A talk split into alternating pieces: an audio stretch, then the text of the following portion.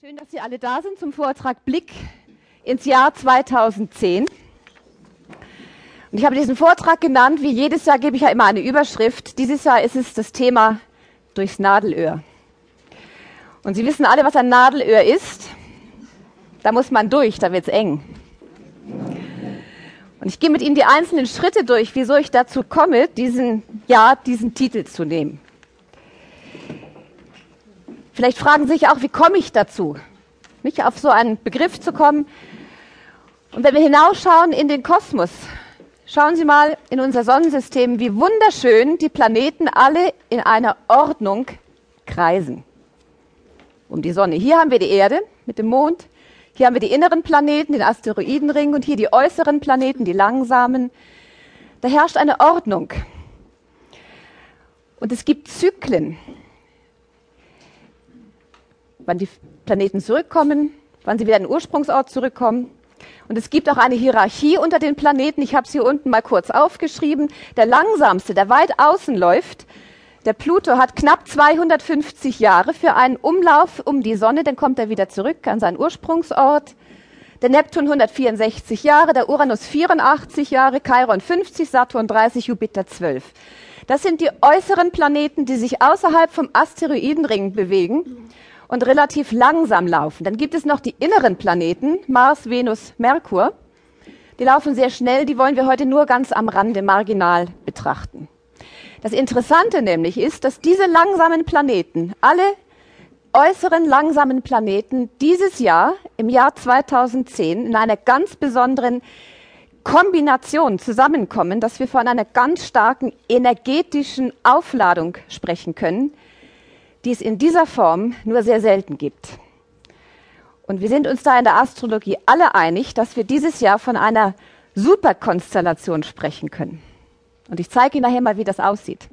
Aber bevor ich starte, möchte ich Ihnen kurz mitgeben, was meine Art der Interpretation ist in der Astrologie. Die basiert nämlich auf dem Evolutionsgedanken. Das heißt, Evolution heißt für mich, es geht vorwärts.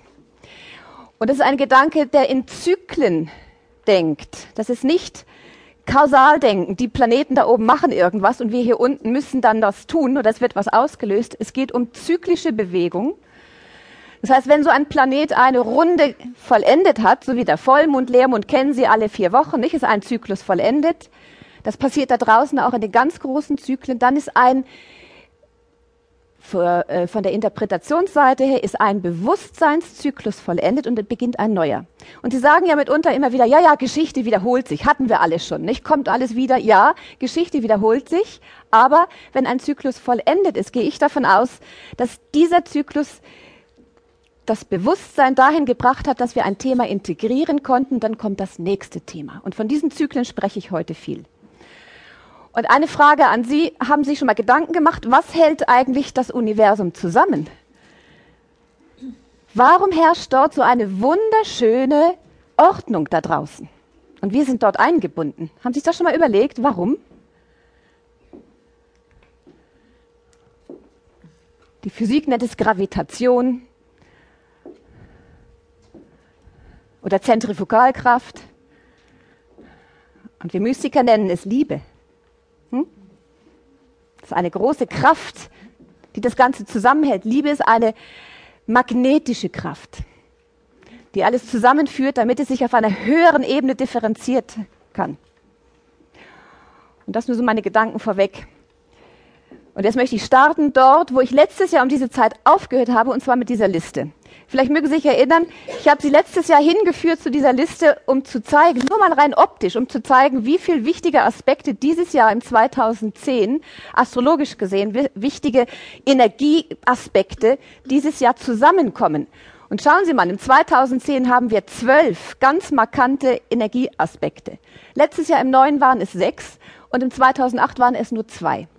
Nächstes Jahr sind es wieder sechs, im 12 sind es drei und im 2013 sind es auch drei Aspekte. Das heißt, rein optisch sehen wir jetzt bereits, dass das Jahr 2010 energetisch und bewusstseinsmäßig eins der wichtigsten Jahre ist überhaupt in der Zeitperiode, in der wir jetzt leben.